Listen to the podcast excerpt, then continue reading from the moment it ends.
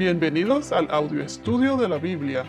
A continuación, la lectura de las Escrituras, una breve explicación y los versículos que se relacionan. Génesis 1, 6 al 8.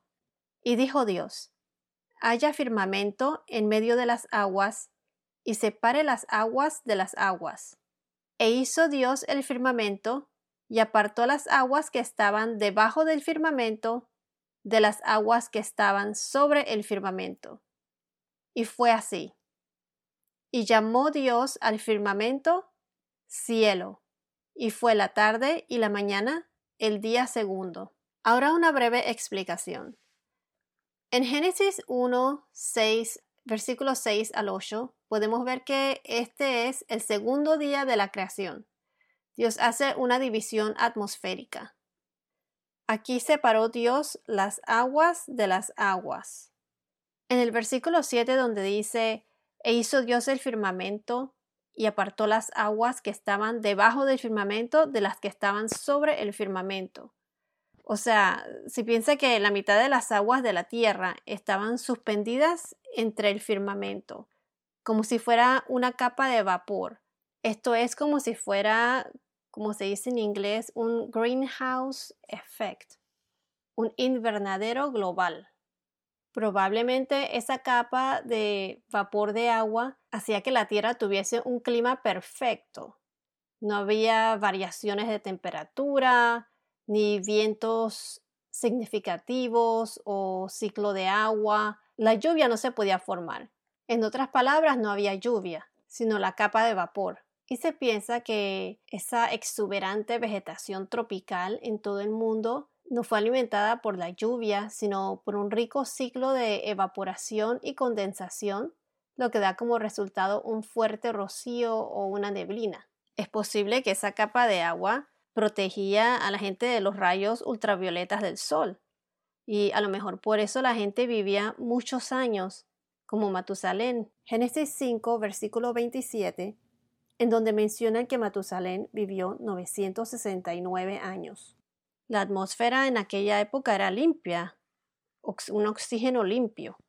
Hace años atrás, como en 1920, inventaron algo que se llama el pulmón de hierro, que es como que era como un tanque metálico hermético que encierra todo el cuerpo excepto la cabeza y obliga a los pulmones a inhalar y exhalar a través de los cambios regulados de la presión del aire. Esta cámara de oxígeno se usaba en pacientes con polio que no podían respirar después de que el virus paralizara los grupos musculares en el pecho.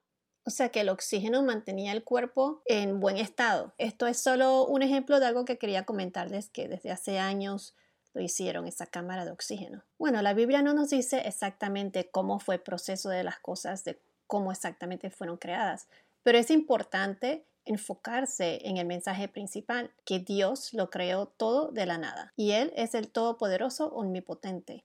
En aquel entonces el oxígeno era limpio, puro. Hoy en día hay mucha contaminación en el aire. Como mencioné anteriormente, esta puede ser una de las razones por que las, las personas vivían muchos, muchos años. Y más adelante veremos en Génesis 7 del 10 a 11, cuando esa capa de agua cae sobre la tierra en forma de diluvio. Si vamos a Génesis 7, capítulo 7, versículos 10 y 11, y sucedió que al séptimo día las aguas del diluvio fueron sobre la tierra. El año 600 de la vida de Noé, en el mes segundo, a 17 días del mes, aquel día fueron rotas todas las fuentes del grande abismo, y las cataratas del cielo fueron abiertas. O sea que eso fue cuando la capa de agua se rompieron. Y ahí fue cuando comenzó a llover. Si vamos a Job, eh, capítulo 26, versículo 7 al 10. Job 26, 7 al 10 dice, Extiende el norte sobre vacío, cuelga la tierra sobre nada, ata las aguas en sus nubes y las nubes no se rompen debajo de ellas. Él restriñe la faz de su trono y sobre él extiende su nube. Él cercó con término la superficie de las aguas hasta el fin de la luz y las tinieblas. Ahí se refieren de nuevo a la división de las aguas. En Salmo 148, versículo 4, Alabadle cielos de los cielos y las aguas que están sobre los cielos. Aquí vemos cómo se refiere el agua que está sobre los cielos, sobre el firmamento. Ahora, en el versículo 8, donde dice, y llamó Dios al firmamento cielo, y fue la tarde y la mañana el segundo, el día segundo. El día se refiere en hebreo de atardecer al atardecer. Es un día de 24 horas. Depende de la traducción de la Biblia que tengan. Cuando dicen firmamento, también lo traducen eh, como expansión. Firmamento, expansión, cúpula. Podemos ver que en Génesis 1 el agua de la atmósfera se divide del agua de la tierra. Muestra que Dios separa varias cosas como un proceso para una tierra habitada. La luz de la oscuridad, agua arriba del agua de abajo, el agua de debajo de la tierra, tiempo de sol del tiempo de la luna. Separó las aguas. Dios está en control de todo. En Salmos 33, versículos 6 y 7, Salmo 33, versículos 6 y 7. Por la palabra del Señor fueron hechos los cielos, y todo su ejército por el aliento de su boca.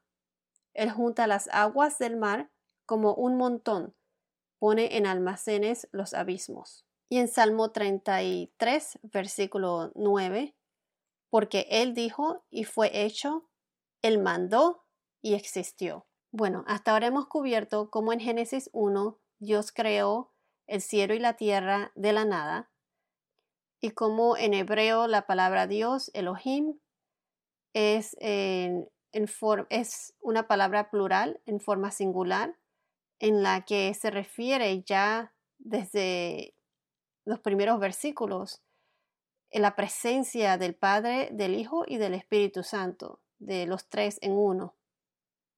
Vemos también cómo en el primer día Dios dijo que sea la luz y se hizo la luz y, y esta luz de la que hablamos se refiere a la luz de la gloria de Dios. Y recuerden que aquí no menciona nada del sol. El sol fue creado eh, después, en el cuarto día. La luz de la gloria de Dios es la que nos va a iluminar en el paraíso, en el nuevo reino, eh, de acuerdo a lo que dice en Revelación o Apocalipsis. Aquí vemos cómo Dios llamó a la luz día y a las tinieblas llamó noche. Y fue entonces el primer día. Ahora en el segundo día voy a repetir los versos del segundo día que acabamos de cubrir hoy. Y dijo Dios, haya firmamento en medio de las aguas y separe las aguas de las aguas. E hizo Dios el firmamento y apartó las aguas que estaban debajo del firmamento de las aguas que estaban sobre el firmamento. Y fue así. Y llamó Dios al firmamento cielo. Y fue la tarde y la mañana el día segundo. Bueno, esto es todo por ahora. Que tengas un día muy bendecido y hasta la próxima.